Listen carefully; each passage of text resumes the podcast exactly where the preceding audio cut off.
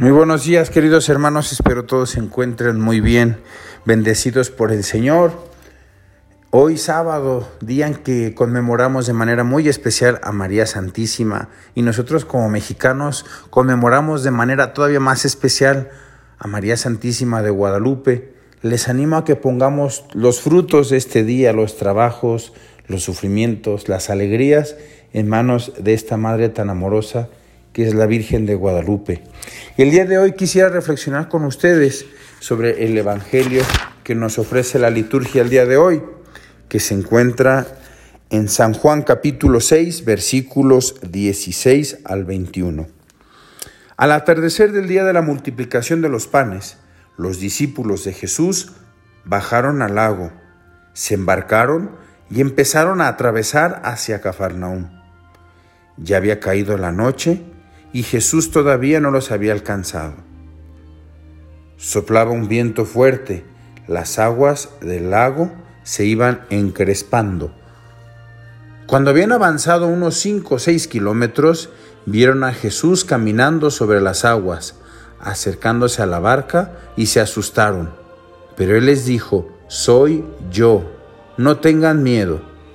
Ellos quisieron recogerlo a bordo y rápidamente la barca tocó tierra en lugar a donde se dirigían. Palabra del Señor.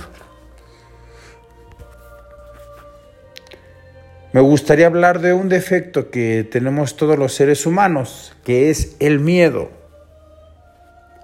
El miedo. Aquí nos dice claramente, los discípulos se asustaron, pero Él les dijo, yo soy, no tengan miedo.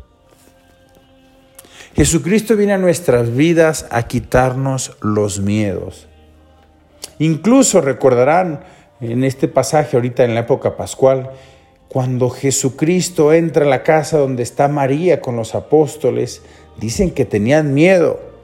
Y Jesucristo conoce nuestros miedos y llega y les dice, la paz esté con ustedes. Y en este Evangelio lo vuelve a repetir de otra manera soy yo, no tengan miedo. ¿Y cómo podemos aplicarlo en nuestras vidas? A veces vienen momentos muy difíciles en que precisamente sentimos como que queremos abandonar la barca de la fe, porque a lo mejor se complican las cosas. Hace unas grabaciones que hice, no sé, quizás hace un mes, mes y medio, les platicaba de un joven que tenía cáncer y cuando él descubrió que tenía cáncer, él tenía 13 años y, y dice que tuvo mucho, mucha tristeza, mucho enojo con Dios al descubrir que tenía cáncer con solo 13 años. Y es que a veces no descubrimos que es Dios el que está detrás. Él mismo, después de varios años de sufrimiento, de dolor, descubre que era Dios que era Dios el que estaba detrás y que quería sacar algo bueno para su vida. Pues a veces exactamente pasa lo mismo. Dios toca nuestras puertas de nuestras vidas con situaciones a veces complejas que no entendemos, una enfermedad, un dolor, a veces una depresión. Es el Señor el que está detrás. Y bienaventurados los que creen sin haber visto. Es el Señor que en medio de ese miedo, que en medio de esa tristeza nos dice, soy yo, no tengas miedo, agárrate de mi mano y vamos a salir adelante de esta.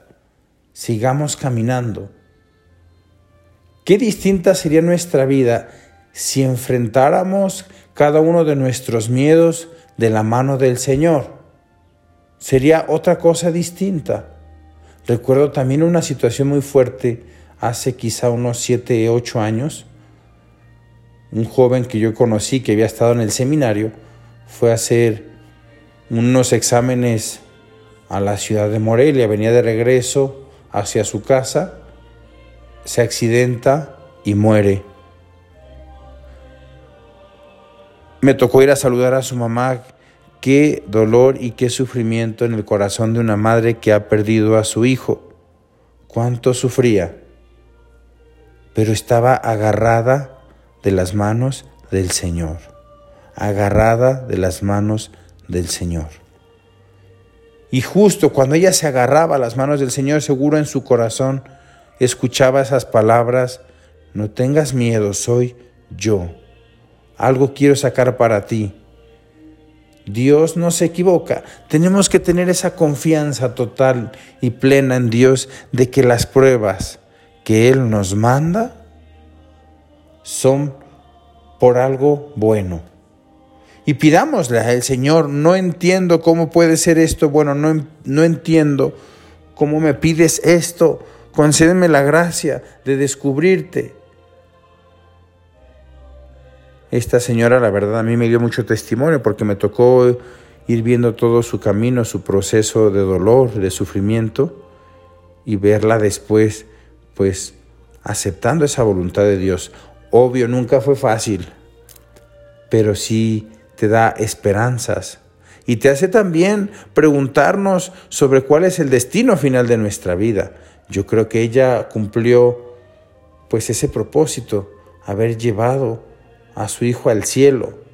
Yo creo que está en el cielo. Era un chavo bueno.